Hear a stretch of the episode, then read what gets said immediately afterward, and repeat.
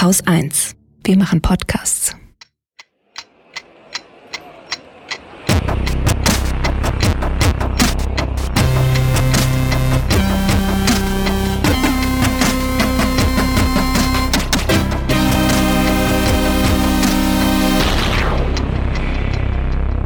Willkommen zur Wochendämmerung von Freitag, dem 13. September 2019 mit Holger Klein und Katrin das Grauen Rönecke.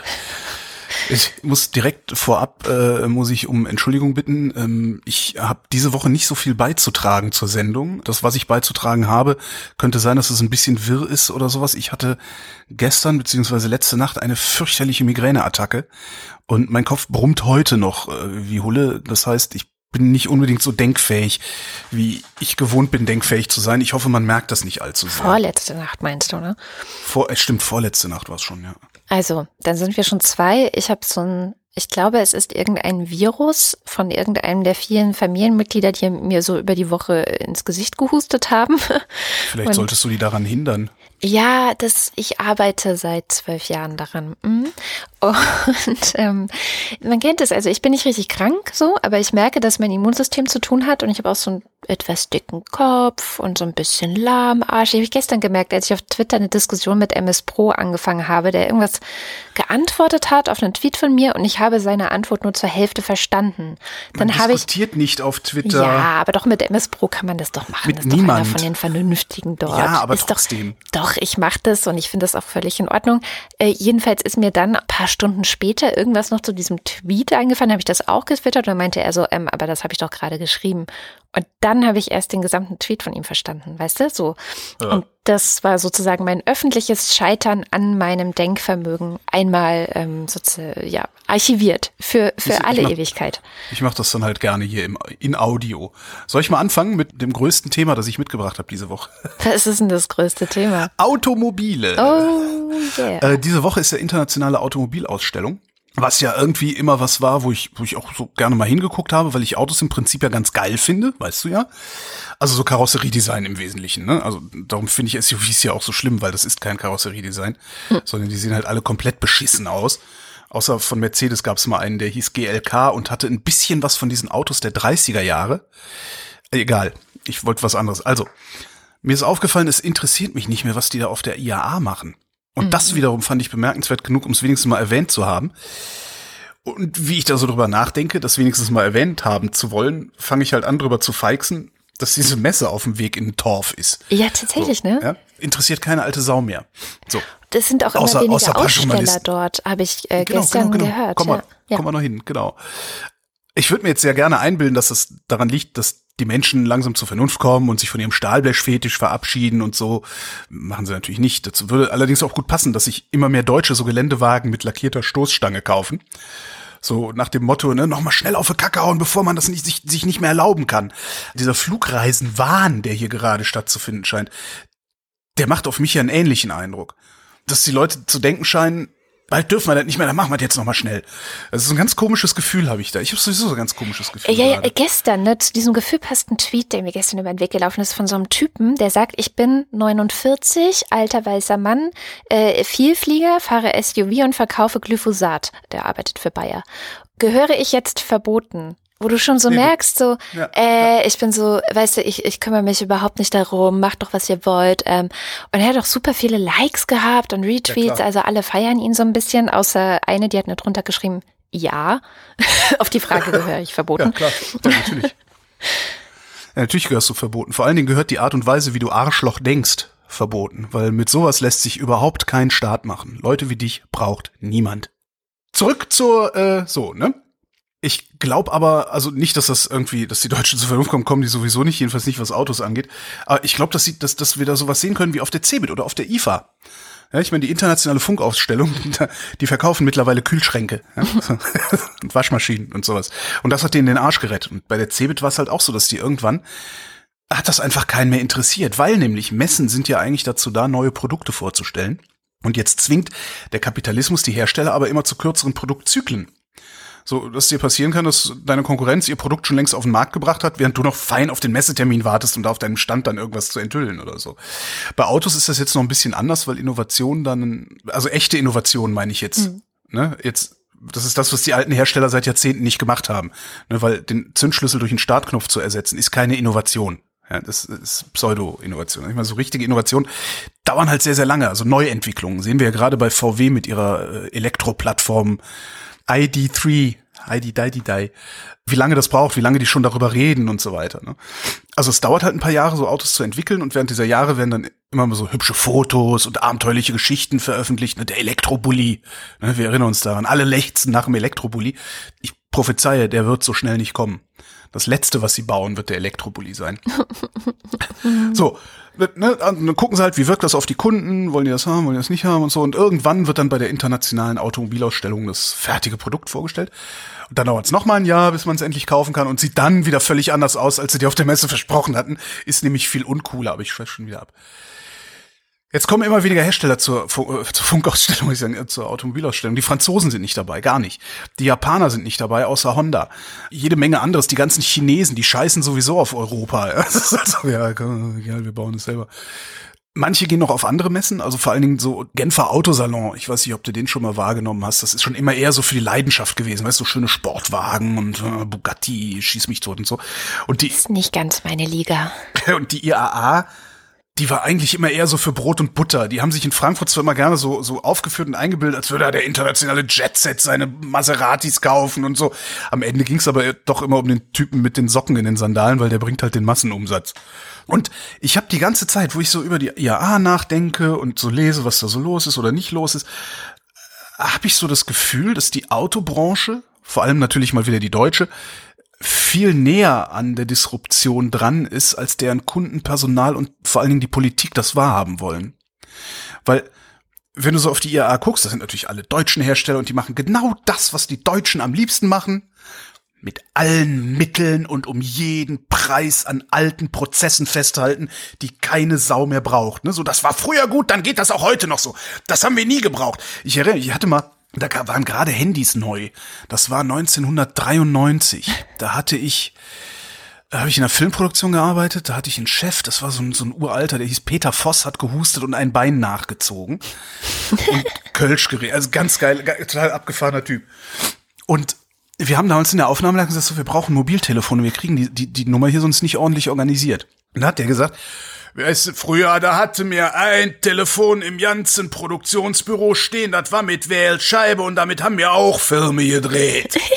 so, definiere Deutschland irgendwie. Und was wir halt machen ist, wir halten an alten Prozessen fest und lassen uns vom Ausland überholen, mhm. was auch nicht das erste Mal wäre. Ne? Äh, Solar, Computer, ähm, was hatten wir noch? Äh, guck, was der Chinese, womit der Chinese Geld verdient, das haben wir erfunden, aber ist leider nicht hingekriegt.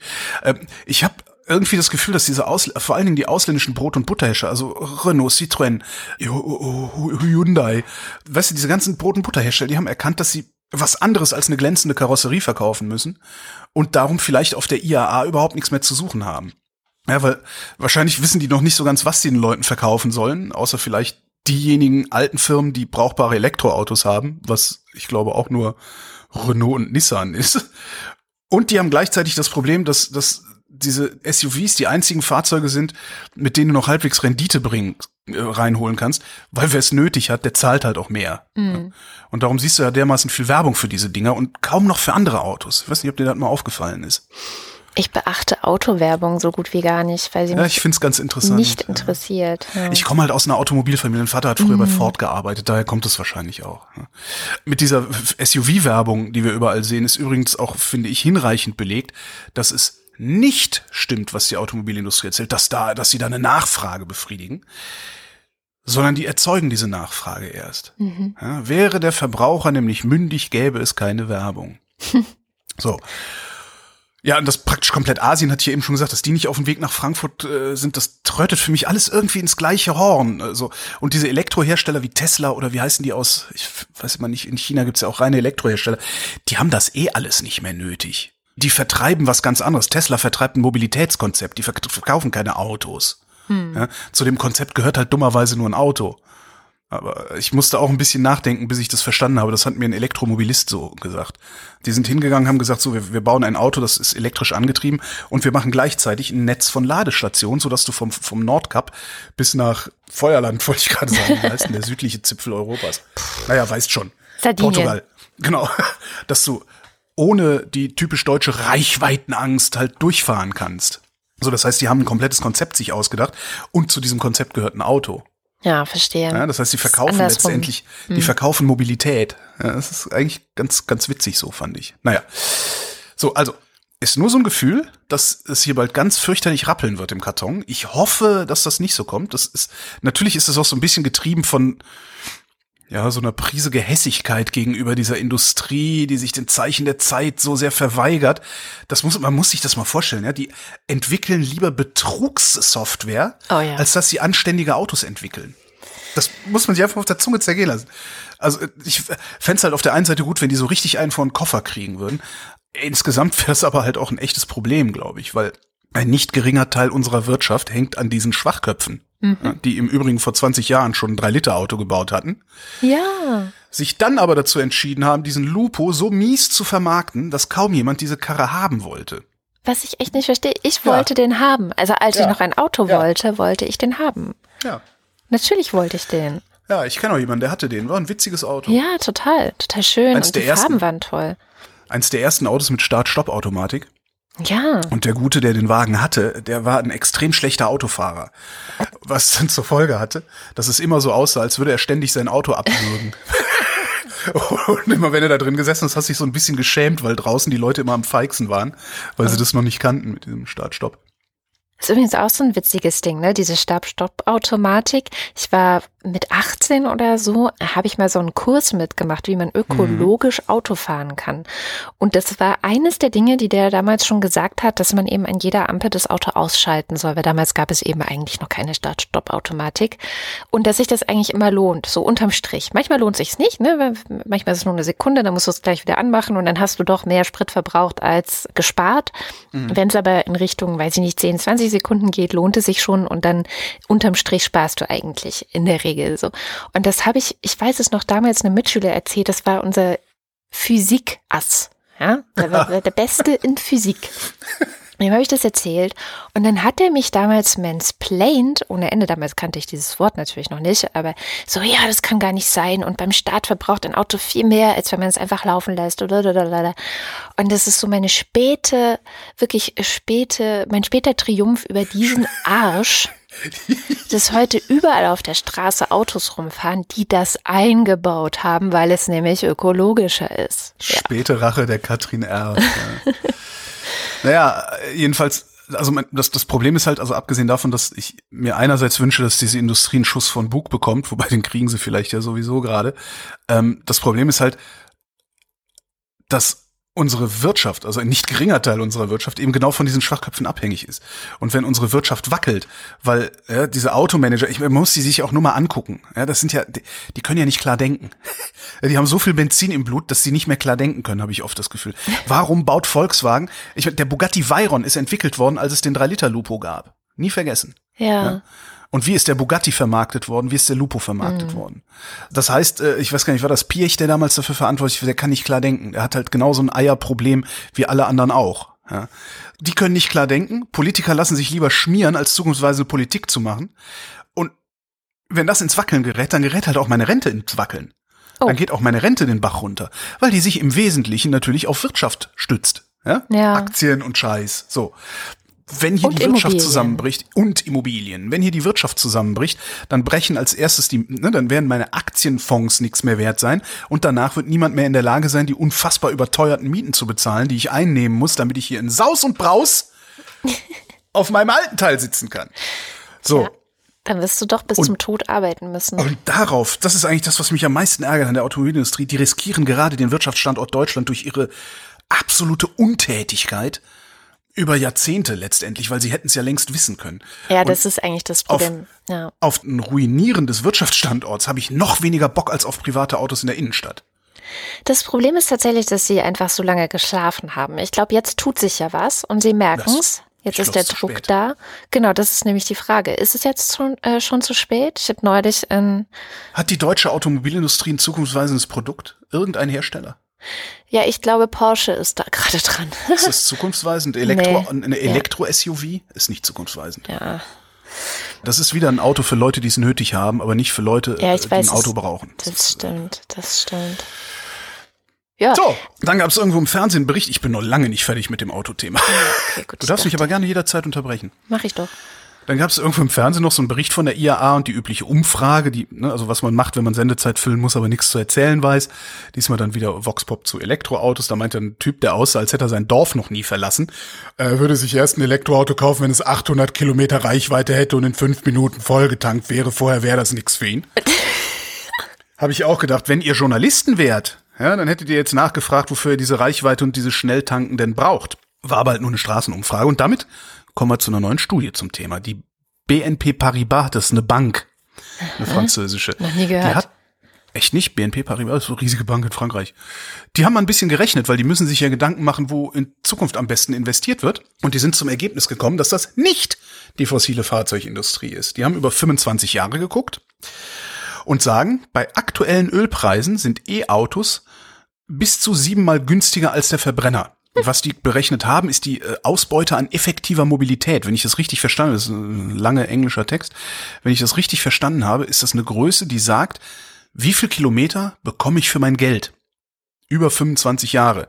Ja. Und haben auch ausgerechnet, unter welchen Bedingungen fossile Antriebe günstiger wären. Es gibt nur eine einzige Bedingung, unter der die konkurrenzfähig wären.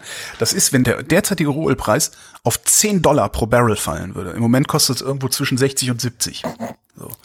Wenn der unter 60 wahrscheinlich. fällt, wenn der unter 60 fällt, führt Russland Krieg.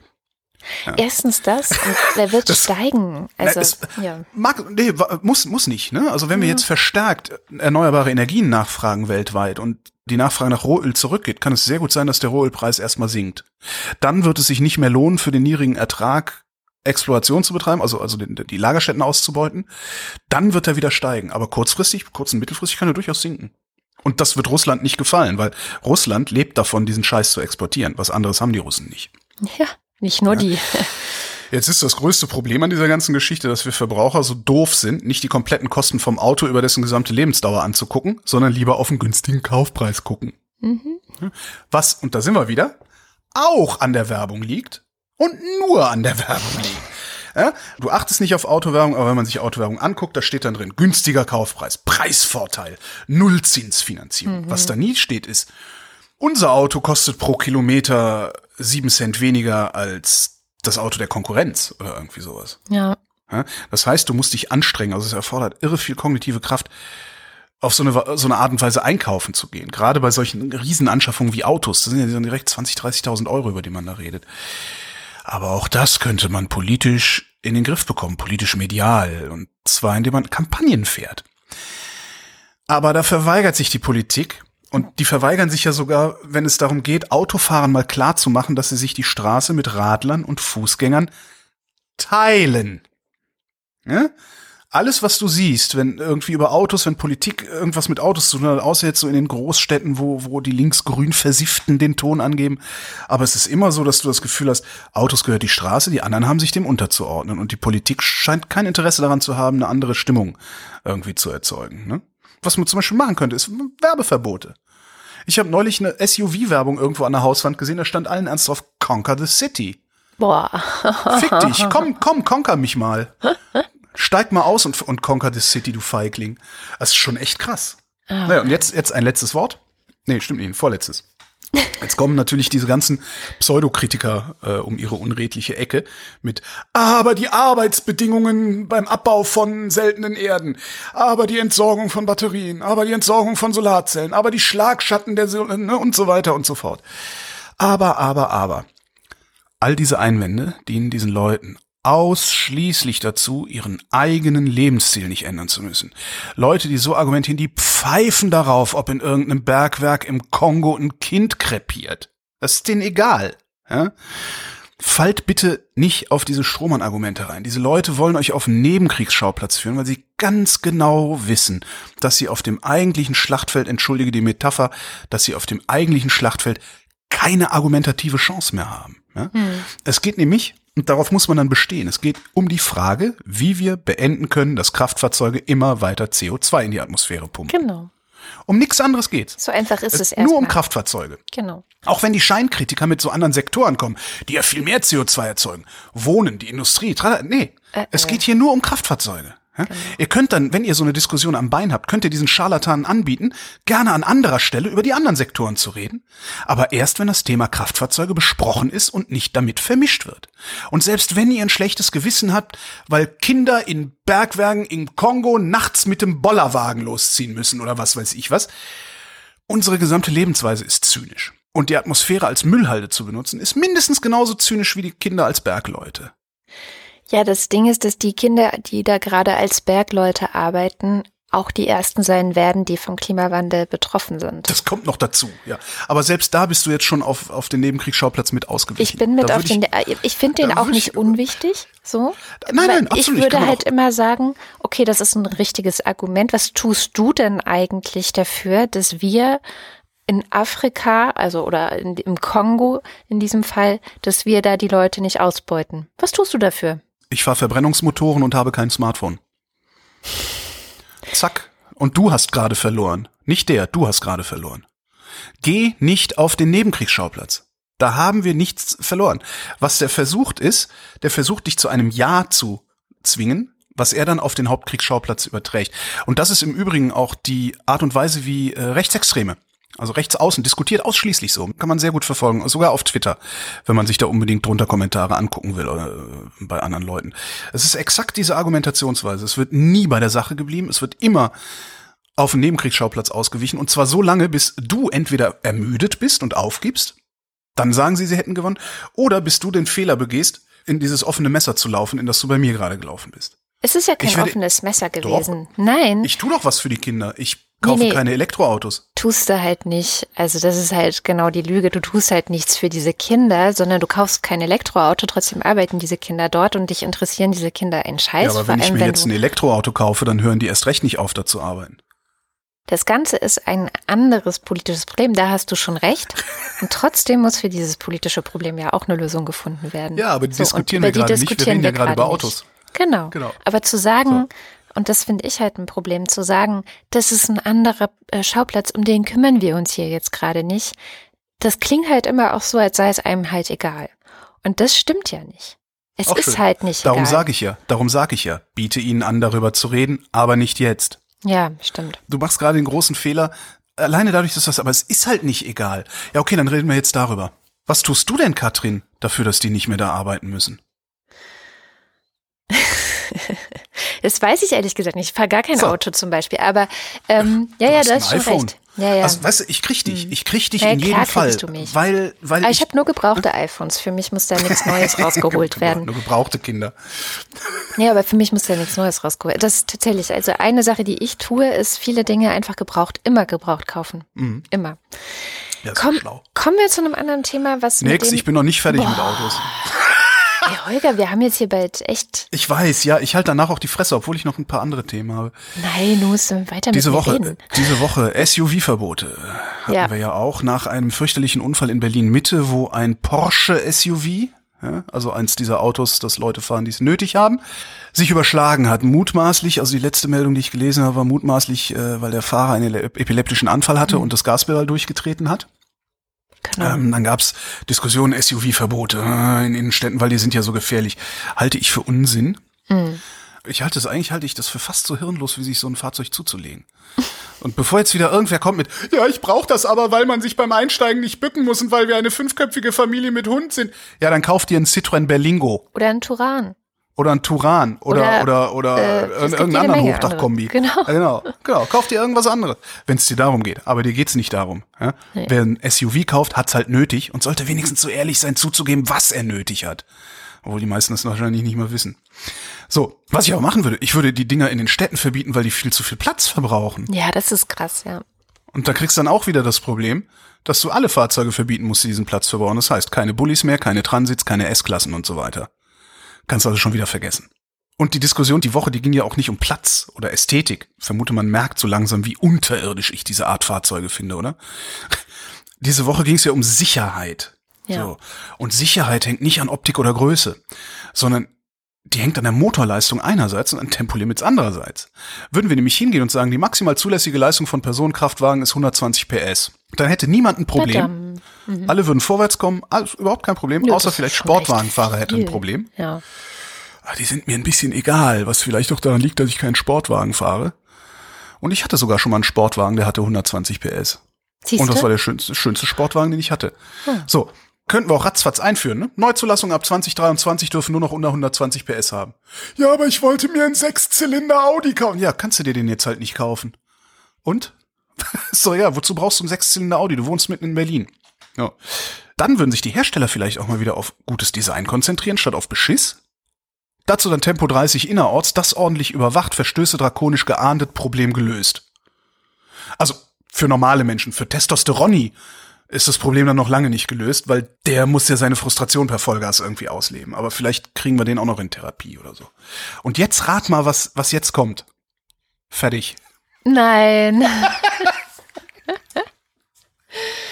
oh Mann. Ja, aber diese SUV-Diskussion habe ich auch fasziniert beobachtet ich glaube, das ist einfach so dieses Ding, das schwelt was. Eigentlich wollen die Leute, also diese, diese linksgrün versifften, die wollen ja schon lange die SUVs loswerden aus der Stadt. Das sind ja auch, es sind halt auch echte Klimasünder. Also was die ausstoßen, das ist ja nicht mehr feierlich. Jedenfalls.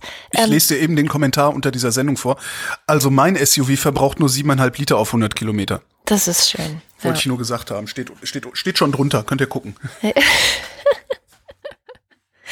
Jedenfalls, ich habe das Gefühl, dass da einfach gerade so ein bisschen die Chance genutzt wurde. Oh, da ist jetzt was passiert. Jetzt können wir endlich mit dieser Forderung die Öffentlichkeit fluten. Und das ist natürlich. Das ist halt unredlich, ja. Ja, muss man echt sagen. Das ist unredlich. Das ist auch gerade, weil es eben jetzt nichts mit dem mit der Art des Autos zu tun hatte, dass das passiert ist, sondern das ist ein Unfall und man wird es nicht verhindern können, dass sowas passiert, egal was für doch, Autos durch die doch. Gegend fahren. Das ein Epibleck Wenn die Karre 90 PS gehabt hätte, äh, hätte der das Ding nicht auf eine solche Weise beschleunigt gekriegt, dass es so einen Abflug macht. Ja, okay. Okay, vielleicht wäre er woanders sein. reingerast, kann natürlich ja, sein. Eben ja, das, also der hätte jetzt nicht diesen Poller umgenietet, der da ja noch vor den Leuten war und so. Das stimmt vielleicht. Ich weiß es nicht, ich bin jetzt keine Physikerin. Müssen wir mal den Jungen aus meiner Schule fragen, was der dazu sagt. genau. Der wird's wissen. Der wusste ja schon, dass das mit dem äh, Motor aus genau, nicht funktioniert. Genau. Hier, der Bundeshaushalt. Und es hängt so ein bisschen auch zusammen mit dieser ganzen Verkehrspolitik, weil natürlich auch unser Liebling, Liebling Andi Scheuer vom Verkehrsministerium, der hat natürlich auch einen eigenen Haushalt. Und der ist auch interessant. Aber vielleicht die zwei interessantesten ähm, Details, die so derzeit diskutiert werden, richtig verabschiedet wird das Ding ja dann erst im November. Es soll 20 Milliarden mehr für Rente und Soziales geben. Das ist so mhm. typische SPD-Handschrift, würde ich sagen. Das haben sie ja auch versprochen und das ist ja auch richtig und wichtig. Aber dafür wollen sie bei der Bildung sparen. Haben sie doch schon. Ja. Entschuldigung nicht so wahnsinnig viel, also eine halbe Milliarde im kommenden Jahr. Ich meine, ja. wir reden von Milliarden, aber trotzdem eine halbe Milliarde im kommenden Jahr und langfristig gesehen bis 2023 zwei Milliarden insgesamt noch. Und das ist der Bundeshaushalt. Und alle regen sich auf, wo ich dann nur so gedacht habe, Moment, aber wir reden hier von Bundesgeldern. Ja. Und jetzt zur Erinnerung, Bildung ist Ländersache. Wir haben in Deutschland das sogenannte Kooperationsverbot. Das heißt, alles, was hiervon betroffen ist, von diesem Wir sparen an der Bildung, was jetzt gerade in den Nachrichten die Runde macht, betrifft nur die Projekte, in die der Bund involviert ist. Ja? Also Exzellenzinitiative war das früher mal. Ähm, dann haben wir jetzt den Digitalpakt. Der kommt auch, mhm. den kriegt sie auch. Dann die BAföG-Novelle, die soll auch kommen. Also so extra Projekte, die meistens auch übrigens zeitlich begrenzt sind, weil der Bund sich eben nicht dauerhaft in diese Hoheit der Länder äh, Bildungspolitik einmischen darf. Das heißt, diese, diese Meldung muss man eigentlich schon wieder so ein bisschen auseinandernehmen. Hinzu kommt, dass äh, Anja Karliczek, das ist die Bundesbildungsministerin, anscheinend auch gerade nicht so äh, viele Projekte hat, für die sie jetzt Geld braucht, ja. Also ja. an, anscheinend mangelt es auch so ein kleines bisschen an Ideen, wobei sie jetzt mhm. gerade dieses große Futurium hier in Berlin aufgemacht hat, so ein museumsartiges Ding, wo man die Zukunft erleben kann und wie die Zukunft so sein wird und so. Ich war noch nicht drin, aber äh, was man so gehört hat, scheint das ja ganz cool zu sein. Genau. Und also ich würde das mal so ein bisschen runterkochen. Ne? Trotzdem kann man dann natürlich fragen, warum macht Finanzminister Olaf Scholz jetzt warum spart er an der Bildung? Das kommt halt nicht gut. Ja, also das, das, das ist einfach was, wo man vielleicht sagen sollte, hm, wieso passiert das gerade? Und er macht es natürlich, weil, Holger, du weißt die Antwort? Äh, nee. Schwarze Null. Oder? Ja? Ah, oh Gott, der Blödsinn, ja, ja. Schwarze Hm. Null muss gehalten werden, also will er halten, das ist das eine. Und äh, keine Ahnung, anscheinend hat er jetzt nicht so die beste Beziehung zu Frau Karliczek. Hat der überhaupt eine Beziehung zu irgendwem, die irgendwie gut ist? Ist der verheiratet? Hat Olaf Scholz Freunde? Ach komm jetzt hör auf, das ist nicht fair, bei Politikern so ins Private zu gehen. Na gut. Du bist aber heute auch echt, äh, Ich bin ein bisschen, ja, äh, stell dir mal vor, du hast tagelang, du hast tagelang finsterste Kopfschmerzen, Hm. die nur mit großen Mengen Novalgin wieder weggehen oder sich halbwegs eindämmen lassen, dann äh, wärst du genauso. Und ich habe hier noch Themen, ne, huiuiui. jedenfalls, weil du gerade sagtest, hier bei uns könnte jetzt auch die Wirtschaft vielleicht ein bisschen zusammenbrechen. Wegen sie ist ja Automobilindustrie und so, genau, sie ist ja gerade dabei. Auch dafür hat der Finanzminister Geld beiseite gelegt und um sich eben dafür so ein bisschen zu wappnen. Was aber fehlt, das ist Geld für echte Klimaschutzpolitik. Es gab zwar eine richtig tolle Rede, auch von der Bundeskanzlerin, ne, die gesagt hat, so ja, wir müssen jetzt hier was machen, wir müssen jetzt hier investieren, neue Technologien und die Bahn und so weiter und so fort. Und da fragt man sich dann, also erstens, das Bundesministerium für Bildung und Forschung wäre ja dann vielleicht die erste Adresse, wo man dann doch noch mal ein bisschen mehr Geld reingibt, weil Forschung ja eben auch da stattfindet und wir sind gerade an einem Punkt, wo in manchen Bereichen ein bisschen Forschung in Sachen, was könnten wir denn noch tun, um den Klimawandel vielleicht zu schwächen und so, Geld gebrauchen könnte. Denkst Aber du? das nur am Rande. Ja, ich glaube schon, dass da noch ähm, Ja, aber sehe ich eigentlich nicht. Also ich meine, das, das Schöne an der Klimakrise ist ja, dass sie weltweit stattfindet. Das heißt, weltweit wird Forschung betrieben. Ja. Und ich habe jetzt nicht das Gefühl, dass wir zu wenig Forschung haben, dass wir zu wenig wissenschaftliche Erkenntnisse in Vermeidung und wie nennt man es, Energiewende und sowas haben. Was uns fehlt, sind politische Rahmenbedingungen und die, glaube ich, die machst du nicht unbedingt im Forschungsministerium, Ja, das sondern die machst du da, wo äh, leider Gottes der Hochkorrupte Andi Scheuer Das ist einen genau das Ministerposten Zweite. innehat. Genau, das ist das Zweite. Und Andi Scheuer hat auch eine schöne Gere äh, Rede gehalten diese Woche. In dieser Rede hat er zum einen verkündet, dass es ein bisschen mehr Geld gibt für sein Ministerium, unter anderem für die Bahn. Aber, Mhm. und jetzt kommt das Aber, ich zitiere Andi Scheuer, er ist für weniger Verbote und Bevormundung. Ja. So. Äh, Übrigens, nur, dass jetzt nicht irgendwie der Eindruck hier entsteht, ich würde alle Politiker für korrupt halten und so. Ich, ne, das machen die Rechtsextremen. Ich halte Andi Scheuer für korrupt. Mhm. Ich kann das nicht beweisen. Ich weiß, darum, aber trotzdem, ich halte den für korrupt, weil die Entscheidung, die er in den letzten Jahren getroffen hat, kann ich mir nicht anders erklären, als damit, dass er dafür bezahlt worden ist oder sich einen wirtschaftlichen Vorteil oder irgendeinen anderen persönlichen Vorteil daraus erhofft. Ja, An- siehe auch darum- die ganze Mautgeschichte. Ne? Ja, ja, genau, genau, Ja. zum Beispiel das. Ja. Ich halte den für korrupt, ja. Ja. Also, was geschehen soll, ist schon also Ausbau des öffentlichen Personennahverkehrs und auch der Radverkehr soll weiter ausgebaut werden. Aber da sieht er nicht sich selbst und sein Ministerium in, in der Verantwortung, sondern da denkt er, das müssen vor allem die Länder machen. So. Soll er den Ländern mal ein bisschen Geld rüberschieben. Genau, das wäre vielleicht ganz sinnvoll. Und in dieser ganzen Debatte ein kleines Schmankel von der AfD. Die AfD findet, dass zu wenig Geld für das Auto ausgegeben wird. So, Ja, das die sollen die Fresse halten. Ihr die- Beitrag ist zur Debatte. Also es ist wirklich, naja, das geht ja gar nicht mit denen. Ah, jetzt Was ich äh, auch ganz interessant fand am Bund, es ist eine neue Drogenbeauftragte vorgestellt worden, die äh, über null Qualifikation zu Aber diesem kommt die Thema alte verfügt. doch auch. Also ist Die alte auch Neues. und die neue kommt auch von der CSU. Das heißt, da weißt du halt auch, da geht's nicht um Prävention, um irgendwas, sondern geht's einzig und allein diese, diese krude Ideologie der Rechten, also diese, diese wirklich die gescheiterte drogenpolitische Ideologie der Rechten weiter aufrechtzuerhalten. Was ich auch ein bisschen schade finde. Ich hätte gedacht, dass sie vielleicht langsam etwas moderner würden da im Bund, aber der Deutsche Bundestag ist leider Ich glaube an der Stelle, weil das ist ein Thema, was total viele Menschen überhaupt nicht auf dem Schirm haben, Drogenpolitik.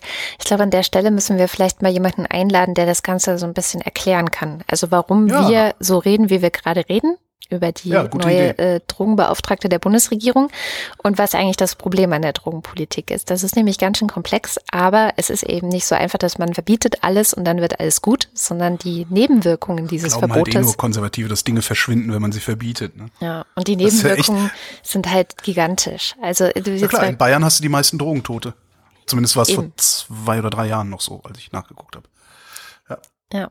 Jetzt die Kritik an diesem Haushalt ähm, kommt natürlich von der Opposition, ist ja klar, ne? Die müssen das ja auch kritisieren, die müssen ja auch ja, sagen, das ist alles Kacke, was ihr hier macht. Aber tatsächlich die, die Hauptkritik ist, dass eben in den Klimawandel oder in die Abwendung der Klimakrise, so ist es eigentlich besser formuliert, dass da einfach zu wenig Geld reinfließt. Und das beste Beispiel ist die Bahn. Also ich weiß nicht, ähm, jeder, der in den letzten Jahren mal Bahn gefahren ist, so in den letzten Monaten vielleicht auch, der kann sich, glaube ich, ganz gut vorstellen, wie groß das Problem ist, dass die Bahn gerade hat. Also eigentlich jedes Mal, wenn ja. ich Bahn fahre, beschwere ich mich hinterher bei dir und sage, es ist so kaputt. Ja. Es ist, ist so eine kaputt. totale Katastrophe. Die Deutsche Bahn ist in einem katastrophalen Zustand.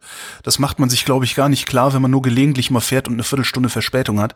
Aber wenn man häufig mit dem Zug unterwegs ist, quer durch die ganze Republik, stellt man fest, das ist, das, das, ich kann mir nicht vorstellen, dass das noch lange so gut geht. Kann's auch nicht. Kann's das auch nicht. Funktioniert ja fast nichts mehr da. Das ist und Wahnsinn. der Bundesrechnungshof ist auch gerade eingeschritten, hat gesagt, also hier die Bahn, das ist, es mangelt an allen Ecken und Enden ja. und sie wird es nicht schaffen. Sie wird es aus eigener Kraft vermutlich nicht schaffen können, bei der Haushaltsplanung, die auch die Bahn ja. gerade hat, ähm, diese Mängel zu beheben und die Probleme äh, in Ordnung zu bringen. Und dann kann man sich auch mal wieder fragen, die Idee der Bahnprivatisierung war ja, wir machen das Ganze jetzt effektiver und effizienter. Ne? Das ist ja. ja immer die Idee hinter Privatisierung. Ja. Ähm, ich muss nur lachen. Ich, ich freue mich nur, weil das hat noch nie funktioniert. Aber gut, ja. Genau. Und wo ist denn dieses viele Geld, was die Bahn ja auch, ich meine, die Bahn ist immer teurer geworden seitdem. Ne? Also die Bahn hat viel Geld eingenommen. Und es gibt ja auch immer Gewinnmeldungen, weil so ein Unternehmen ja. wie die Bahn muss auch Gewinnmeldungen machen, damit eben alle, die irgendwie ihre Aktien dort haben, oder es ist ja nun keine Aktien gibt's ja nicht wirklich, aber alle, die irgendwie daran beteiligt sind, wollen ja zufriedengestellt werden. Ja. Und dann gibt es auch noch Manager und die wollen bitte gerne auch Boni. Wo, ich, ich würde gerne mal eine Recherche sehen, wo ist dieses Geld hingegangen? Wenn du äh, eine miese Infrastruktur hast, wird der Betrieb automatisch wesentlich teurer. Klar. Ne? Fahrgastentschädigungen, hier kaputt, du musst halt mehr reparieren, ja. du hast Ausfälle und so. Da geht das hin. Aber das ist genauso wie, das ist genauso wie, sagen wir ja auch, ich jetzt nicht das arm Geld. zu sein. Arm zu sein muss man sich leisten können. So, und je kaputter eine Infrastruktur ist, desto teurer wird es, sie überhaupt auf diesem kaputten Niveau zu halten. Das weiß ich. Ich meine noch nicht ja. das Geld, was 2018 vielleicht irgendwie ausgegeben wurde, also der Gewinn und was wurde damit gemacht, sondern ich frage mich, seit Beginn der Privatisierung, wo ist das Geld hingegangen? Das schöpft der Bund ab. Hätte investieren müssen in die Infrastruktur, in die Züge. Das, ja. das schöpft der Bund ab wenn ich das richtig verstanden habe. Also die kriegen halt eine Dividende, die, das, ja. ich weiß gar nicht, unter ist nicht viel. Also nicht unter einer Milliarde, aber das nimmt sich der Bund halt einfach, ja. Weil der ist ja Eigentümer der Bahn. Ja, ja. Ja, das ist auch, ich finde auch diese Diskussion, dass, dass, dass wir da überhaupt immer und immer wieder darüber diskutieren, das ist verdammt nochmal eine gesamtgesellschaftliche Aufgabe, ja, diesen, diesen Personennah- und Fernverkehr irgendwie am Laufen zu halten. Und da haben wir mehr Geld für auszugeben als für Rüstung. Ich bitte dich. Und das, was der Andi Scheuer da jetzt an Geld in Hand nimmt Vielleicht machen wir das für ja die sogar. Bahn, das wird nicht reichen. Und gerade in der jetzigen Situation, wo Angela Merkel wohlfeile Reden hält von wir müssen umdenken, wir müssen eine Verkehrswende herbeiführen, wir müssen den Klimawandel und den Klimaschutz endlich ernst nehmen und so weiter. Das ist ja alles schön und gut. Aber was macht ihr denn als Regierung, um das wirklich in den Griff zu kriegen, um wirklich diese kaputte Bahn von Grund auf zu sanieren. Eigentlich muss man die ja von Grund auf sanieren, dieses ganze Unternehmen und die ganze Infrastruktur, die damit dranhängt und die Züge und so weiter. Also das hat mich so ein bisschen ratlos gemacht. Ich habe auch versucht, Antworten zu finden, so ein bisschen, aber das findest du auch nicht. Also aber hm. hübsche neue grüne Streifen auf den ICEs. Ah. Hast du nicht mitgekriegt? Nee. Das hat mich diese Woche komplett aus der Bahn geworfen, äh, ab, Bahn geworfen, ja. total kaputt, völlig kaputt die Bahn. Aber sie haben jetzt statt roter Streifen grüne Streifen auf den ICEs. Weil sie jetzt. Ich, ich sag mal, wollt ihr mich eigentlich verarschen, ihr Pfeifen? Weil sie mit Ökostrom fahren, oder was? Äh, warum auch immer, ja, ja. Hm. Wir geben übrigens mehr für Krieg aus als für äh, Verkehr. Verkehrsetat sind 30 Milliarden. Die Bundeswehr äh, leisten wir uns ja für ich, mittlerweile, ich glaube, 42 oder sowas. Ne? Apropos Bundeswehr, Ursula von der Leyen mhm. ist ja, äh, ohne dass irgendjemand sie jemals gewählt hätte, Kommissionspräsidentin geworden, EU-Kommissionspräsidentin. Und hat jetzt ihre Kandidaten vorgestellt. Ja? Die stellt dann halt die Kommission zusammen, da muss dann das Parlament nochmal sagen, finden wir gut, finden wir schlecht. Und dabei hat sie, eventuell hat sie dabei unbeabsichtigt einen guten Einblick in ihre Psyche gegeben. Die hat nämlich einen Kommissar nominiert, der soll koordinieren die Migrations- und Agrarpolitik, äh, genau. Damit der Pole endlich wieder zum Spargelstechen kommt. Nee, die Migrations- und Asylpolitik natürlich. ähm, so. Und das brauchen wir, ne? Also ist überhaupt kein, also ne? Migrations-, Asyl und Kommissar für Migrations- und Asylpolitik ist dringend nötig, Ja. wie wir alle wissen. Sein Ressort allerdings hat den tollen Namen Schutz des europäischen Lebensstils. So, kann also sein, dass die Uschi auch nur so eine Standard CDU-CSU-Rassistin ist, wie man es eigentlich erwarten würde fast schon. Und dann habe ich nochmal nachgedacht und dachte, kann aber auch sein, dass das ein sehr cleverer Zug ist, all diesen Nationalchauvinisten wie der AfD oder Orban, Le Pen, wie sie alle sind, denen was entgegenzusetzen. Weil die faseln ja immer nur von ihrem nationalen Lebensstil. Den gibt's zwar auch nur in deren kranken Hirnen, aber scheint ja genug Mitleidende zu geben, dass diese Leute in die Parlamente kommen können. Und jedenfalls könnte man jetzt europäisch so argumentieren, ne, Schutz des europäischen Lebensstils. Wenn du meinst, es gäbe zwischen Ostfriesen und Allgäuern so viele Gemeinsamkeiten, dass es einen genuin deutschen Lebensstil gibt. Das Schnuller-Nazi-Wort dafür ist übrigens Leitkultur, hat übrigens Friedrich Merz in die politische Debatte eingeführt in den 2000er Jahren. Nur so am Rande. Also wenn du meinst, dass es dass, dass zwischen Ostfriesen und Allgäuern so viele Gemeinsamkeiten sind, dass ein deutschen Lebensstil daraus abzuleiten ist, dann muss es diese Gemeinsamkeiten auch zwischen Belgiern und Griechen geben. Ja. Und dann kommt der Nazi ins Schwimmen. Sagt, äh, nee, nee, ja, nee. Und wenn du es dann geschickt anstellst, das muss man vielleicht ein bisschen üben oder sich vorher überlegen, wie man es macht. Wenn du es dann geschickt anstellst, werden die Nazis irgendwann kommen mit, ja, gemeinsame Sprache und dann hast du sie an den Eiern. Weil sind ja eh fast nur Männer. Also dann hast du sie jedenfalls an den Eiern. Weil, wenn Sprache Nation definiert, sind alle anderen Definitionen von Nation komplett für den Arsch, weil Sprache kann man lernen. Hm. Fertig aus. So. Jetzt Vorsicht bei der Anwendung dieses Kniffs. Rechts außen will nicht diskutieren. Diese Leute sind nicht an Lösungen interessiert, sondern nur an Zerstörung. Die tun immer nur so, als wollten sie diskutieren, wollen sie aber nicht. Also sucht die Debatte nicht, seid einfach nur gewappnet, falls sie euch aufgedrückt wird, weil wir ja mittlerweile in Zeiten leben, in denen genug Leute rumlaufen, die so tun, als seien sie nicht rechts außen, aber exakt so pseudo argumentieren prominentes Beispiel auch der vergangenen Tage, Franziska Schreiber. Ich weiß nicht, ob du die schon mal wahrgenommen hast. Franziska Schreiber ist eine, die war mal in der AfD, ist jetzt Ja, aus ja. der AfD raus, aber die AfD ist nicht aus Franziska Schreiber raus und trotzdem hat der öffentlich-rechtliche Rundfunk sich nicht entblödet, ihr auf dieser Plattform Funk äh, Raum einzuräumen, wo sie wirklich ihre komischen, kruden Schnuller-Nazi-Thesen und Theorien rausplappern darf. Sehr unangenehme Person. Was hat sie gesagt? Zumindest öffentlich. Ach, das Übliche, also ist jetzt nichts Originelles dabei, ist ja seit 80 Jahren nichts Originelles bei diesen Leuten. Das ist das Übliche, so Feminismus ist böse, Gender ist böse, ähm, das Übliche halt. Muss mal, guck mal bei Funk, kann man, kannst du dir angucken, kannst dich ein bisschen aufregen drüber. Oh yeah. Ich habe auch noch ein bisschen was zur EU-Kommission zu neuen äh, mitgebracht. Oh. Und zwar habe ich gedacht, ich erkläre mal, was das eigentlich ist. Was? Die EU-Kommission und was die eigentlich machen. Die EU-Kommission ist undemokratisch. Ja, total. Und im Zweifelsfall das Einzige, was uns vor einer Übernahme der EU durch die Nazis schützt. Tatsächlich ist die EU-Kommission, je nachdem, wie man es betrachtet, vielleicht sogar demokratischer als so manche andere Institutionen der EU, weil nämlich jedes Mitgliedsland der EU genau eine Kommissarin oder einen Kommissar entsendet. Das heißt, jedes Land hat eine Stimme in der EU-Kommission. Im Parlament ist das zum Beispiel anders. Ähm, da gibt es eine Gewichtung, je nachdem, wie viele Menschen in dem Land leben, hast du auch mehr Plätze, mehr Sitzplätze im Parlament. Zum Beispiel äh, Deutschland, glaube ich, irgendwie um die 96 oder so und Lettland 8. Ja, was ein großer Unterschied ist und was auch bedeutet, dass natürlich im Zweifel die Deutschen die Letten überstimmen können. Ja. In der EU-Kommission ist es nicht so, da hat jedes Land eine Stimme, genau gleich. Und was ich auch sehr gut finde, ist, dass äh, Ursula von der Leyen 14 Männer und 13 Frauen ernannt hat. Also es ist das erste Mal, dass ähm, so viele Frauen in der EU-Kommission sind und das finde ich schon mal ein wichtiges Zeichen.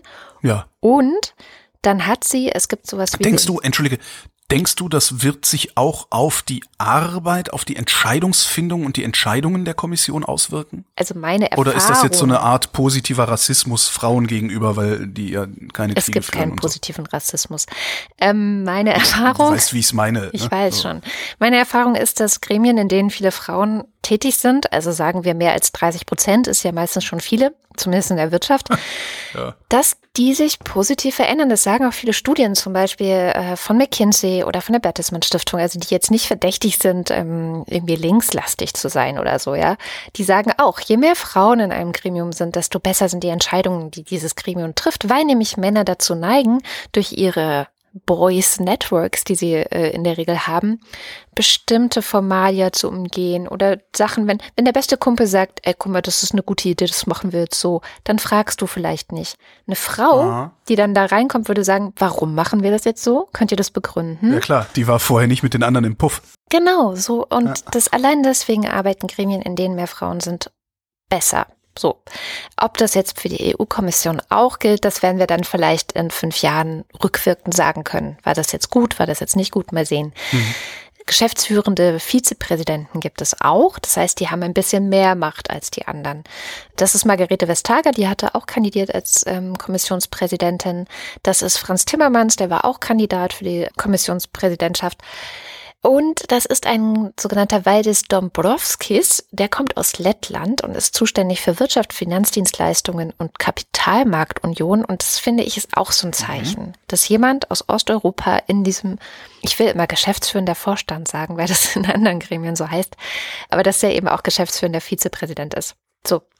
Findest du Lettland Osteuropa? In meiner Wahrnehmung ist das nicht Osteuropa. ja, witzig. doch. Das ist Osteuropa. Das, das Baltikum ist in meiner Wahrnehmung nicht Osteuropa. Ja, die haben so ein grade, bisschen eine Sonderrolle, das stimmt. Der fällt mir gerade so auf irgendwie. Ja. ja, das stimmt, aber das ist Osteuropa und die sind näher an Russland dran als wir alle. Die Armen. Mhm. So, und wenn man dann noch schaut, die weiteren VizepräsidentInnen, also jetzt nicht geschäftsführend, aber auch, dann ist das, dieses diverse Bild bleibt dann erhalten. Da ist Griechenland dabei, Kroatien, Slowakei, Tschechien und Spanien. Also nochmal weitere osteuropäische Länder. Jetzt Griechenland ist übrigens für mich auch ein osteuropäisches Land. Das hört der Grieche bestimmt nicht gern. Aber es ist so.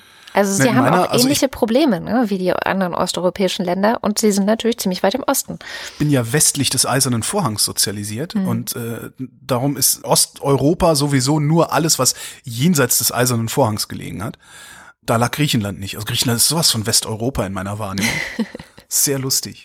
Ja. ja, ja, klar. Also so gesehen ist es Super. Westeuropa, aber von der rein geografischen Lage her ist es halt Osteuropa und ähm, tatsächlich, wenn man schaut, was für Probleme haben Länder, dann kann man es auch, so wirtschaftliche Probleme, soziale Probleme, kann man es auch stärker zu Osteuropa dazuziehen, weil die ganz, ganz ähnliche Probleme einfach auch haben. Ja mit dem Kapitalismus und dem, mhm.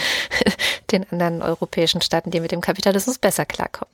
Kann man jetzt sagen, vielleicht ist das reine Symbolpolitik, dass eben diese Länder diese Posten bekommen haben, aber ich denke, manchmal sind auch Symbole wichtig. Ja, also. Mhm. Dann die Frage, was macht denn eigentlich die EU-Kommission? Du weißt es sicherlich. Ich, ich weiß, weiß es nicht, ob ich das weiß, ehrlich gesagt. Also ich weiß es und habe es aber trotzdem nochmal nachgeschlagen, damit ich keinen Scheiß erzähle. Ja, genau, so geht's. Das, das, so würde ich das auch machen. Also ich würde auch vorher nochmal nachgucken, schnell nebenbei googeln. So, ja. Hm. Ich war nämlich mal im Europaparlament zu Besuch bei Terry Reinke, das ist eine äh, grüne europäische Abgeordnete.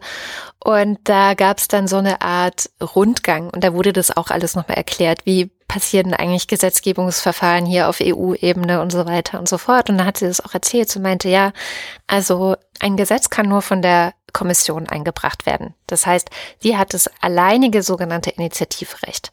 Mhm. Das ist anders als bei uns. Im Bundestag kann auch der Bundestag sagen, so, wir bringen jetzt ein Gesetz ein und dann muss darüber abgestimmt werden und das geht halt im EU-Parlament nicht. Was sie aber machen können, ist, dass sie sagen können, hier EU-Kommission, wir wollen gerne ein Gesetz zu irgendwas mit Agrar oder Migration oder was weiß ich. Mhm. Und dann muss die Kommission sich darum auch kümmern, hat dann, äh, ich glaube, Jahr, ein Jahr oder so Zeit, um ein Gesetz vorzulegen. Und wenn sie das nicht macht, dann muss sie nach drei Monaten begründen, warum sie es nicht macht. Detailliert mhm. begründen. Und dann kann das Parlament immer noch sagen, so, okay, die Begründung leuchtet uns ein oder nee, da müsst ihr noch mal ran. Also es, inzwischen hat das EU-Parlament so eine Art Initiativrecht, aber nicht ganz so wie im Bundestag. Mhm. Und ähm, das heißt also, die Kommission ist dafür zuständig, überhaupt Gesetze zu entwerfen, Gesetze vorzulegen und die kommen dann ins Europaparlament und müssen dort gelesen, heißt es dann, es gibt eine Lesung, ja. also diskutiert, ja, werden dann dort diskutiert, dann werden sie auch noch im Europäischen Rat, jetzt muss ich aufpassen. Im Europäischen Rat? Im Rat der Europäischen Union, so. Richtig? Äh, das ist nämlich das Problem. Wir haben den Europarat und wir haben den Europäischen Rat. Genau. Du meinst den Europäischen Rat. Das ist nämlich genau das Problem. Das ist, wir haben, wir haben einfach mal einen, wie nennt man das, ein Nomenklaturproblem. Genau. Ja. Das ist wirklich ein bisschen Rat der Europäischen Union. Das ist der Europäische Rat, ne? Der Europarat ist wieder was anderes. Der Europarat ist der Zusammenschluss aller Staaten, die hier auf diesem genau. Subkontinent liegen. Da ist dann auch genau. Russland mit ja. dabei und so. Hm. Und äh, genau, es geht um den Rat aber der genau, Europäischen das ist übrigens genau der Punkt, wo ich dann auch mal denke, so, nee, jetzt hörst du mal lieber aufzureden. nee, aber, nee, aber das ist ja auch gut, weil das, das geht ja nicht nur dir und mir so.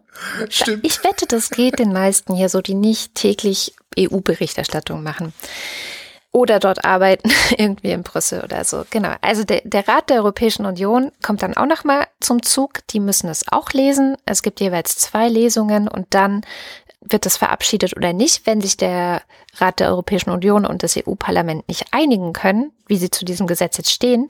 Dann gibt es noch eine dritte Lesung, was so ein bisschen ist wie bei uns auf Bundesebene der Vermittlungsausschuss zwischen Bundestag und Bundesrat. Ja? So. Mhm. Und dann erst gibt es überhaupt ein Gesetz. Und aber ausgehen tut es alles von der Kommission. Und ein sehr schönes, konkretes Beispiel, was ich an dieser Stelle immer empfehle. Ist die Kommission in der Lage, das Parlament zu überstimmen? Wenn das Parlament sagt, wir wollen das nicht, kann die Kommission sagen, wir machen es trotzdem? Nee, also nicht okay. in diesem ähm, regulären Gesetzgebungsverfahren. Mhm. Ein äh, ganz konkretes Beispiel, was ich an der Stelle immer gerne empfehle, ist der Film Democracy im Rausch der Daten. Das ist so ein Dokumentarfilm, der hat den damaligen EU-Parlamentarier Jan-Philipp Albrecht begleitet und zeigt, wie er im Grunde die sogenannte DSGVO, also die Datenschutzgrundverordnung, ins Leben gerufen hat, ähm, zusammen mit der Kommissarin Viviane Reding dafür gekämpft hat, auf allen möglichen Ebenen dafür gekämpft hat, dass es die gibt wie er dann sich auch mit der Lobby rumschlagen musste und mit den Wirtschaftsvertretern und mit diesen ganzen Leuten, wie er es durchs Parlament gebracht hat, wie es im Europäischen Rat diskutiert wurde und so weiter und so fort. Also das ist echt so ein Film, wo man an einem ganz konkreten Beispiel exemplarisch nachvollziehen kann, wie funktioniert Gesetzgebung auf EU-Ebene und wie fucking anstrengend ist das eigentlich. Muss so. man da ein Fable für dieses äh, äh Netzpolitik-Thema haben? Nee, gar nicht. Es, okay. Nee, gar nicht. Das ist eigentlich, man braucht gar kein Verständnis für das, was da zur Debatte steht.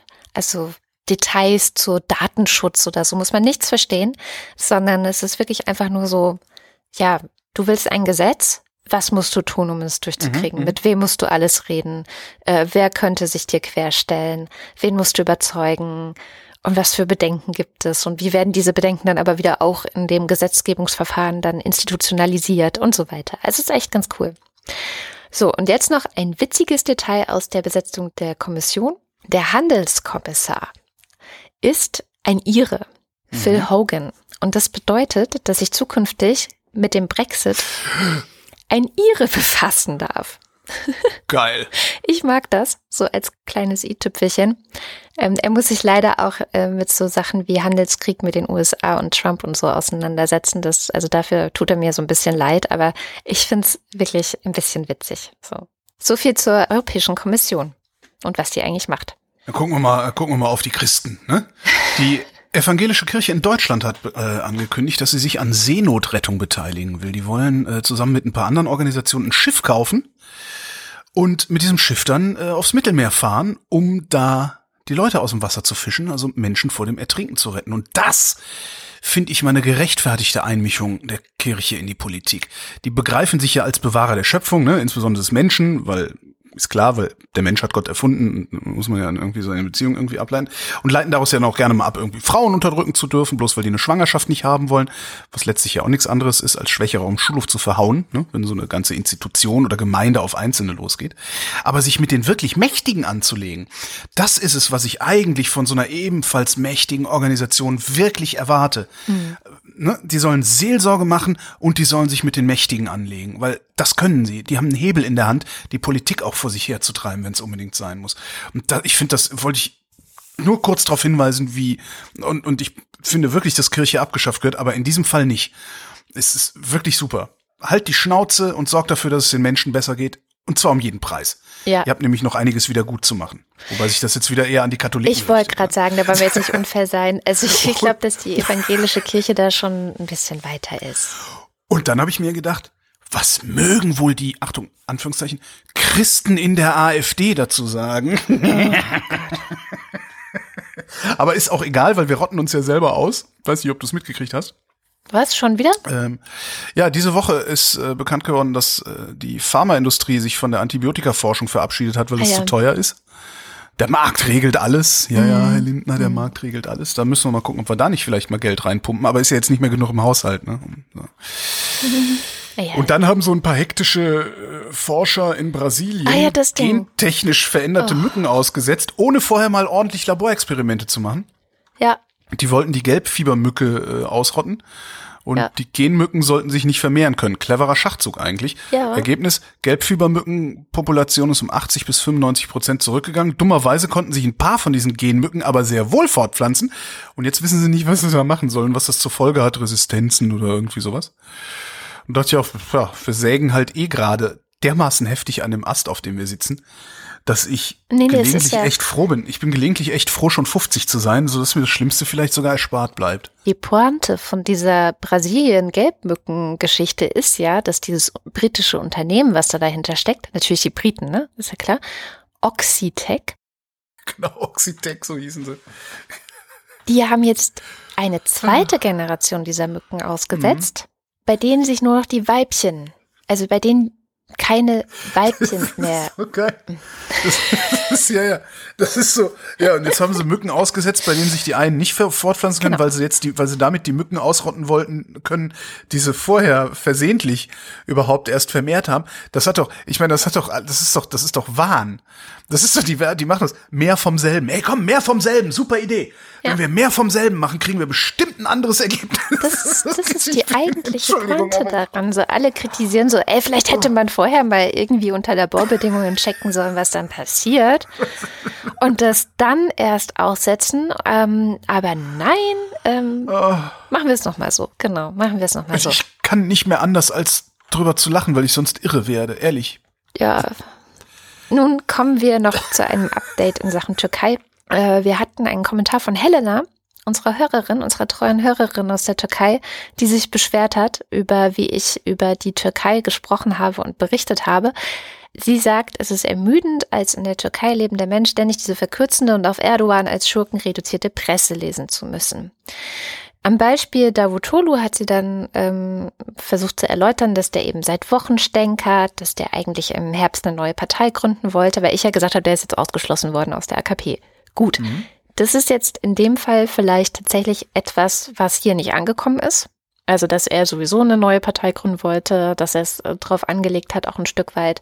Und es war aber auch in dem, was ich berichtet habe, jetzt nicht so der schlimmste Fall. Muss man ja auch mal sagen. Also, dass jemand aus dieser Partei AKP ausgeschlossen wird, der früher treuer ähm, Freund von Erdogan war und so. Das, das ist ein bisschen so wie in China ist ein Rei- äh, Sackreis umgefallen, ehrlich gesagt. Also eigentlich.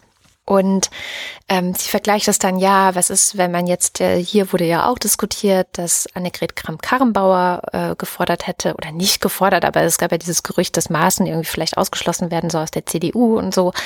Da würde ja auch keiner hergehen und sagen, das hätte autokratische Züge. Stimmt.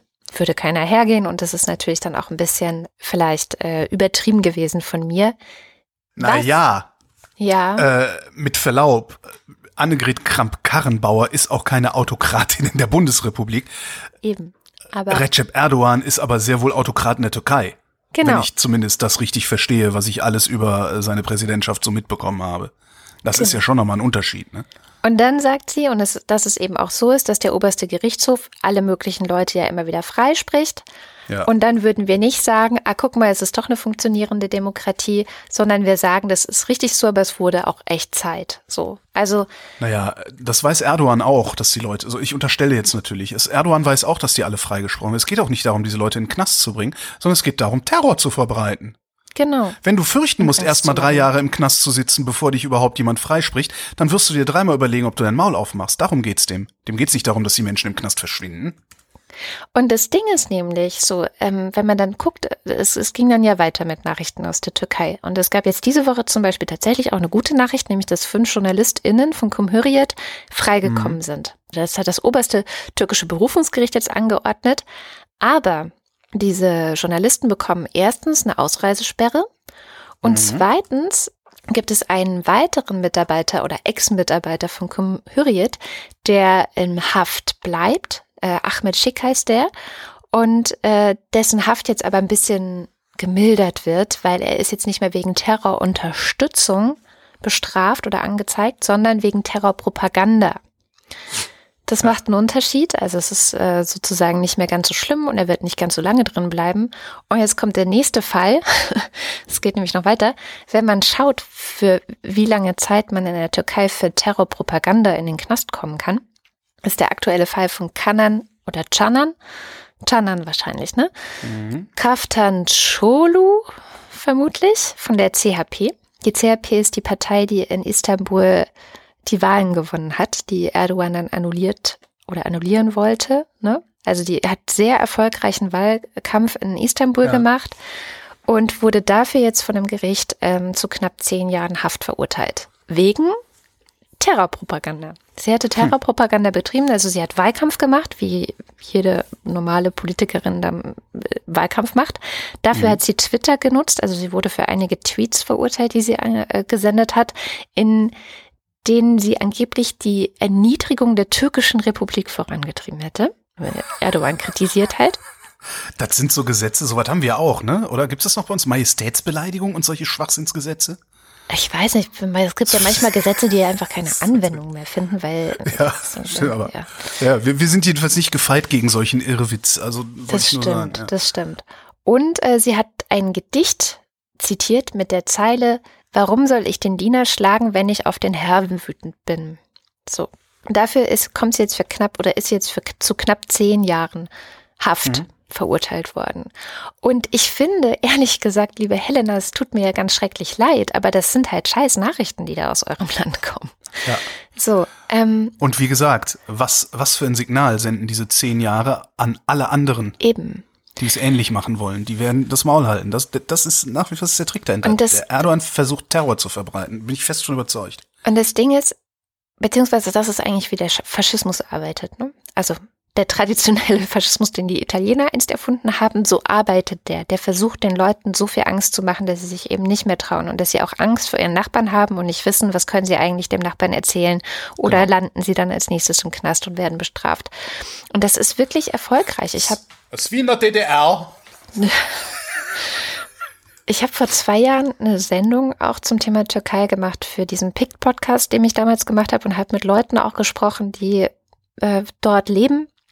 Eine Frau, die dort auch lebt und die auch gesagt hat, das Problem ist, dass die Demokratie genau deswegen nicht mehr funktioniert, weil niemand sich mehr was traut zu sagen. Es gibt ja. hinter vorgehaltener Hand sind viele überhaupt nicht zufrieden mit dem, was da passiert, wie ja Helena auch, ja.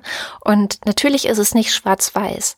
Und natürlich gibt es eine, ähm, eine große, eine, eine große Zahl von Menschen in der Türkei, die echte Demokratie wollen und die was verändern wollen. Das hat man ja an den Wahlen in Istanbul auch gesehen. Aber sie trauen sich halt nicht mehr, und das ist das Problem, ähm, dafür auch auf die Straße zu gehen. Weil da, wenn du auf die Straße gehst, kommst du in den Knast. Sie trauen sich nicht, das in die Zeitungen zu schreiben, weil wenn du das in die Zeitungen schreibst oder auf Twitter oder was weiß ich wo, dann kommst du in den Knast. Also das ist halt echt, die brauchen viel mehr Mut, um die Demokratie aufrechtzuerhalten, als wir das hier brauchen. Das ist ja auch der Trick, den die Rechtsextremisten hier bei uns gerade versuchen. Also ähm ne, in einem Kaff, in dem zu 30, 40, 50 Prozent AfD-Wähler leben, wirst du dir dreimal überlegen, ob du irgendetwas anderes sagst, als die AfD ist eine tolle Sache. Ja. Ja, das ist genau das, was hier auch passiert. Und es funktioniert. Also guck dir mal an, wie viele von den, von den Massenmedien, also wie viele einfach, wie viele Journalistinnen und Journalisten zu feige sind, nicht mit denen zu reden. Das ist ja der Witz. Die laden ja ständig diese, diese, diese, diese rechten, rechtsextremen Politiker ein, weil sie feige sind. Die haben Angst davor, dass ihnen vorgeworfen werden kann, dass diese Leute nicht zu Wort kommen. Und sie haben keine Antwort auf die Frage, warum habt ihr die nicht zu Wort kommen lassen? Dabei ist die Antwort ganz einfach. Ja, weil unser Job es ist, die freiheitliche Demokratie zu verteidigen. Ja. Das ist unser Job. Ja, ganz einfach. So. Und niemand muss mit AfD-Funktionären sprechen. Journalisten müssen das schon gar nicht. Ja, aber die kacken sich halt alle ein. So. Ist genau die, am Ende ist es genau die gleiche Strategie. Es erfordert eine unglaubliche, unglaubliche Kraft. Es erfordert viel mehr Kraft. Es erfordert viel mehr Mut, jetzt noch zu sagen, nee, wir laden den Gauland vielleicht lieber nicht ein. Mhm. Der hat nämlich nichts beizutragen. Der hat nämlich, die haben nichts beizutragen. Ist schon faszinierend. 30 Prozent wählen die, obwohl sie nichts beizutragen haben. Aber letztendlich ist der Mechanismus der gleiche. Das ist Einschüchterung. Ja. Und damit arbeitet die AfD. Und das, damit arbeiten auch deren hohe Funktionäre. Ja, das merkst du halt, wenn dann irgendwie in Cottbus auf dem Marktplatz äh, hier 20.000, äh, 20.000, 2.000 Leute stehen, die, die irgendwie migrationskritisch sind und die AfD-Tussi auf der Bühne sagt, ja, hier ist übrigens auch, habe ich eben gesehen, der Kollege sowieso vom Rundfunk Berlin-Brandenburg ist auch hier. Und dann 2000 Leute, Lügenpresse, Lügenpresse schreien. Die macht das in der Hoffnung, dass die Leute dem auf die Fresse hauen. Ja. Weil selbst dann kann sie sich hinterher immer noch hinstellen, was sie gemacht hat. Wir haben sie ja darauf angesprochen in einem Interview damals. Äh, kann sich immer noch hinstellen und sagen, wieso, ich habe doch nichts gemacht. Ich habe nur gesagt, der ist hier. Ich habe damit nichts zu tun. Ja, die, die AfD wird nicht vom Verfassungsschutz beobachtet. Das heißt, wir können gar nicht rechtsradikal sein. Das ist deren Argumentationsweise. Ja, das ist unglaublich. Ausgerechnet der Verfassungsschutz. ja. Ja, so. jetzt sind wir schon am Ende der Sendung fast angekommen. Ich wollte eigentlich nur was zum Brexit machen. Ja, mach doch. Das Thema Yellow Hammer war ja hm. groß, groß, groß diese Woche äh, auch in den Medien. Das ist dieses Dokument, das mal, ich glaube, schon ein bisschen älter ist und mal mhm. geguckt hat, was passiert eigentlich, wenn wir einen No-Deal-Brexit haben. Was kann schlimmstenfalls passieren? So Worst-Case-Szenarien. Nee. Hm? Genau das ist eigentlich das Interessante an Yellowhammer. Ähm, als das Ding das erste Mal geleakt ist, stand da noch nicht Worst-Case-Szenario, sondern Base-Szenario. Ja. Das wird passieren, stand da. Und nicht, das wird schlimmstenfalls passieren. Jetzt gibt es eine, irgendeine veränderte Version und da steht, dass es ein Worst-Case-Szenario genau. ist. Aber es ist eigentlich das Base-Szenario. Stimmt, als es geleakt wird, das ist ein Dokument, das muss man nochmal dazu sagen, vom 2. August. Zum ersten Mal geleakt wurde das Mitte August, ich glaube so 18., 19. oder so, ich mhm. weiß es nicht mehr genau.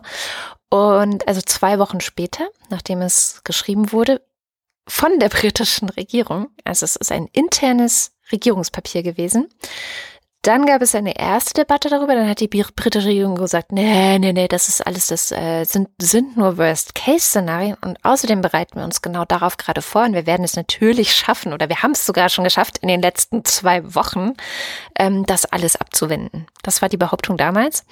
Und jetzt hat die BBC aber mal geguckt, okay, weil jetzt wurde es ja offiziell herausgegeben, ähm, auf Druck von, von einigen Parlamentariern, hat die BBC geguckt, okay, was steht denn da drin als jetzt nennen wir es einfach mal Worst-Case-Szenario. Und was hat denn die Regierung eigentlich gemacht, um zu verhindern, dass das so kommt? Und das ist sehr interessant. Ich könnte das jetzt 20 Minuten lang referieren, das mache ich nicht.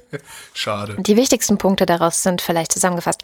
Ähm, es wird einen riesigen Lkw-Stau geben in der Region Kent. Äh, da ist dieser Hafen Dover wo eben viele LKWs rüber nach, nach Frankreich gehen. Und das Problem ist, dass die Zollabfertigung in Frankreich beziehungsweise dass die LKWs nicht für die Zollabfertigung in Frankreich bereit sind. Da sagt die Regierung, ah ja, aber wir haben hier schon so ein ganz tolles neues Zollprogramm für unsere, für, für 88.000 Firmen. Es geht um 88.000 LKW-Firmen, die da, die da äh, betroffen sind.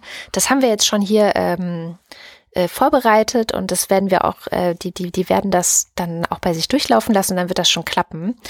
Aber auch die Regierung, also wenn das nicht klappt oder wenn es da ein bisschen hakelt und man kann sich vorstellen, wie es hakelt, wenn 88.000 Firmen ein neues Programm installieren mhm. und das dann irgendwie Anwendung finden soll. Also es ist natürlich wahnsinnig viel Platz. Arbeit für SAP-Berater. Ich wollte gerade sagen, für Fehler und Bugs. Ne? Ähm, und das Schlimmste, was passieren kann, und darauf ist die Regierung vorbereitet, ist, dass die M26, das ist die Autobahn, die dahin führt, dass zehn Meilen auf der M26 umfunktioniert werden zu einem Lkw-Parkplatz. Wow. Das ist ein großer Parkplatz. Da würde sich so mancher Lkw-Fahrer, der hier quer durch Europa fährt und nachts irgendwo stehen muss, würde sich da wahrscheinlich drüber freuen. Genau. Dann in Sachen Essen kann man zusammenfassend sagen, das Essen wird wahrscheinlich teurer. Also so unterm Strich. Und das wird vor allem die Ärmeren belasten. Und es ist wahrscheinlich so, dass die Regierung da nicht sonderlich viel machen kann. Sie versuchen es natürlich äh, durch, dadurch, dass sie keine Steuern auf Importe aus der EU erheben werden, versuchen sie das so ein bisschen abzumildern, aber trotzdem äh, allein schon diese, diese Lkw- und Importproblematik, also alles, was irgendwie mit Häfen zusammenhängt, da sagen sie, kann zwischen drei und sechs Monaten kann es da einfach zu Verzögerungen kommen. Das betrifft auch Medikamente. Also sie haben 2, noch was Milliarden. Ich mal ernsthaft, das glaubt einem doch keiner. Das Drehbuch kriegst du bei keinem Produzenten verkauft, also nee, ist zu unrealistisch. Ja. Und die die sind halt eine Egal. Insel. Das ist halt, es ist halt also wirklich dumm, äh, in dem Fall jetzt, dass ausgerechnet ein Land, das eine Insel ist, sich zu sowas entschieden hat. Alle anderen hätten nicht ja. ganz so krasse Probleme vielleicht, ja, aber ja. Äh, andererseits, wenn man dann schaut, was an der irischen Grenze passiert, wo es eben dann die einzige Landgrenze ist, die sie haben, mhm. äh, ich zitiere, was äh, die Regierung ähm, tun will. Government has no plans for Irish border controls. äh, Moment, die irische Regierung hat keinen Plan. Nee, nee, die britische, also die, die Republik. Die britische Regierung. Die britische. Hat keinen Plan. Die, nichts. Die haben nichts. So. Ähm, ah, warte mal.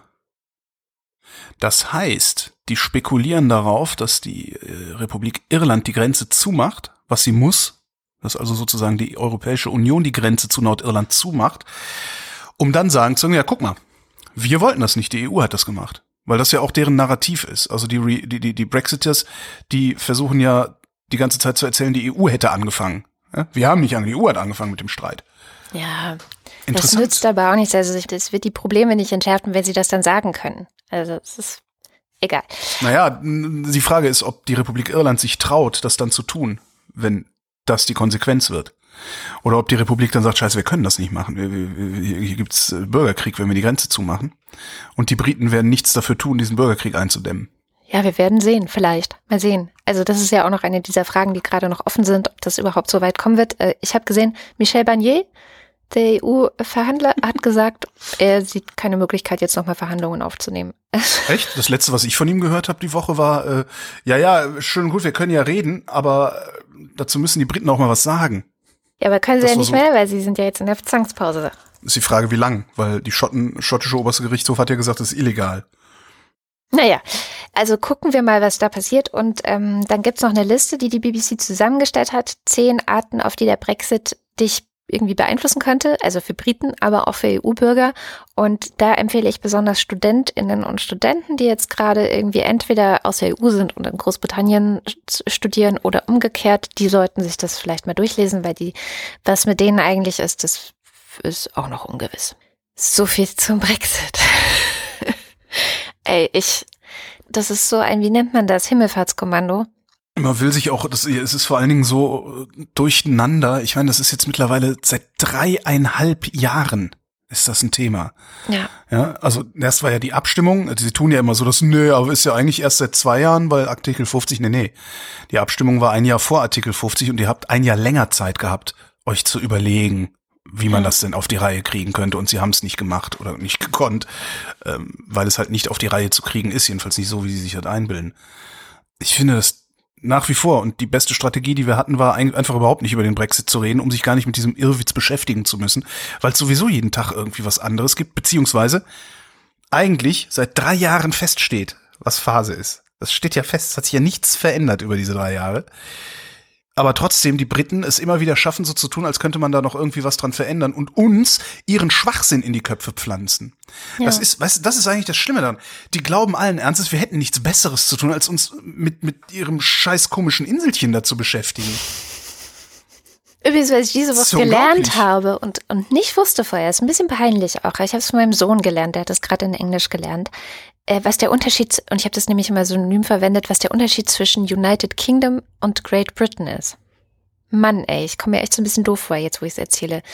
Der Unterschied ist, dass Great Britain ist die Insel, auf der England, Wales und Schottland liegen, und das United Kingdom ist diese Insel plus Nordirland. Und noch ein paar kleinere Inseln. Haben wir das auch gelernt? Habe ich das auch Stimmt gelernt? doch gar nicht. Great Britain war das erste Schiff aus Eisen mit Propellerantrieb, das den Ozean überquert. Sehe ich, steht in der Wikipedia. Oh Mann, habe ich das wieder verwechselt? Echt, ey. Oh, Verdammt. ey, echt. Und damit sind wir am Ende der Sendung. Das traditionelle Ende der Sendung, wo wir wie immer darauf hinweisen, dass wir ein hörerinnenfinanzierter Podcast sind, dass eure Unterstützung diesen Podcast am Leben erhält und dass ihr auf wochendämmerung.de erfahrt, wie ihr uns unterstützen könnt. Viele von euch tun das schon über einen Dauerauftrag, andere über Steady. Und wer uns über Steady unterstützt, bekommt als Dankeschön zum Beispiel einen werbefreien Feed. Und wer uns dort im Fanclub oder bei den Ultras unterstützt, dessen Name oder auch sonstigen Unsinn, den ihr da irgendwie in diese Felder reinschreibt, lesen wir jetzt vor.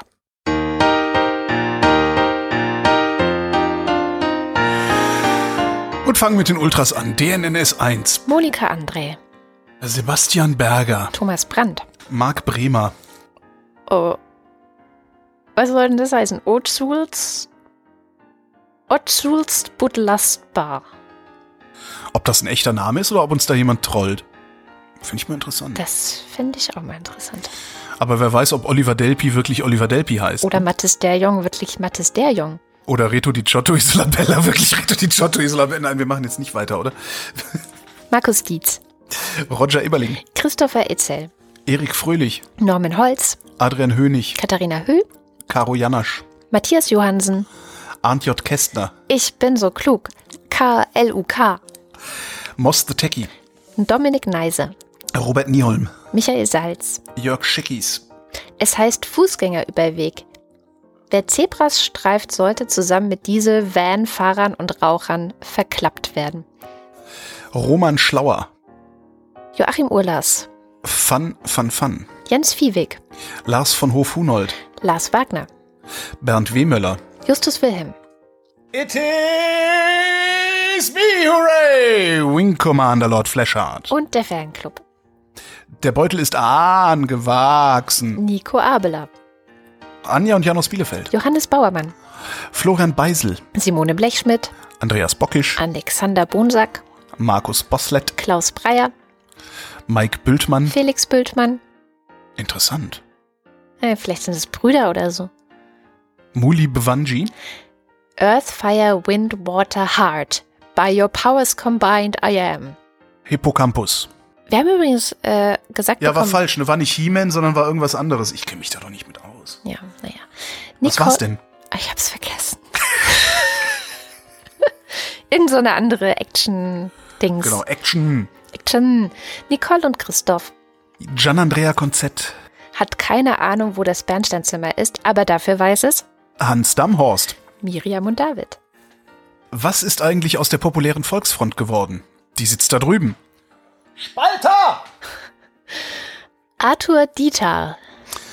Andreas Dietzel. Elina Eickstedt.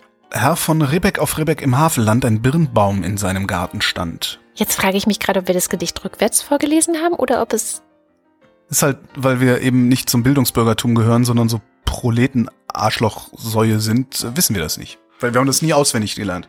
Ich habe das auswendig gelernt und meine Tochter hat es gerade in der Schule und das ist der ah, Anfang. sozialer Aufstieg. Das ist der Anfang, aber der Rest, den wir vorgetragen haben, wo gehört der hin? Hm? Ja, das war irgendwas aus der zweiten Strophe, glaube ich. Ah, Naja, so super, wie man sich dann versucht, trotzdem noch zu retten. Ja, ich glaube, das ja, das glaubst du. Theodor Fontane übrigens. Claude Fankhauser. Matthias Flader. Oliver Förster. Ist hier, hast du die Wanderung durch die Mark Brandenburg eigentlich gelesen? Nein. Das war das langweiligste. Das war langweiliger als der Zauberberg. Sowas Furchtbares. Oliver Förster. Olli Frank. Wolfgang Fröhlich. Helge Georg. Die Muxi Girls. Anja Klage. Burkhard Knievos. Benjamin Bosch, Großmann. Bosch. Bosch. Ricardo Gatter. Jan Heck.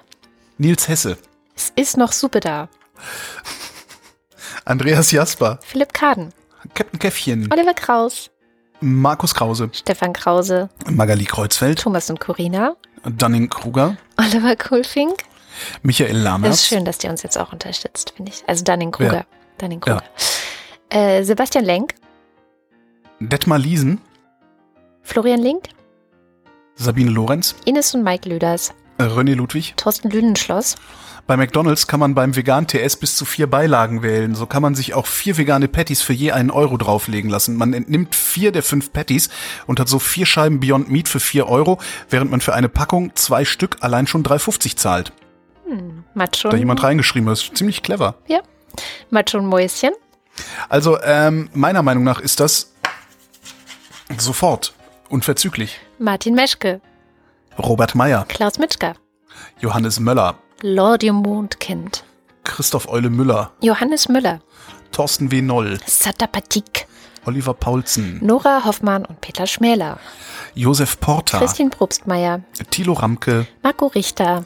Christian Rohleder, Pia Strömer. Nee, Pia Römer. Sven Rudloff, Ruth Rutz. Jürgen Schäfer, Christian Schluck. Raimo Schmidt, Christian Schmidt. Niklas Schreiber, Jens Sommerfeld. Marie Stahn, Christian Steffen. Christian Steifen. Krusty the Clown. Da passt's gut hin. Ines und Tina, Eli und Johann. Martin Unterlechner, Fabian Fenske. Andrea Vogt, Jannik Völker. Heraklit von Ephesos, Elegia von Huxarien. Stefan Wald, Tobias Wirth. Stefan Wolf, Christopher Zelle. Uwe Zieling, Sabrina Zeug. Simon Ziebart, Und ihr seid ja immer noch da. Ihr wisst ja schon alles. Ihr könnt ruhig schon mal abschalten. mhm. äh, Peter Lustig. Ah, echt? Ah, Ja, Peter Lustig hat doch immer, ne? Abschalten. Ah, okay. Naja, vielen herzlichen Dank. Ja, von mir auch. Und das war die Wochendämmerung vom Freitag, den 13. September 2019. Wir danken für die Aufmerksamkeit. Tschüss.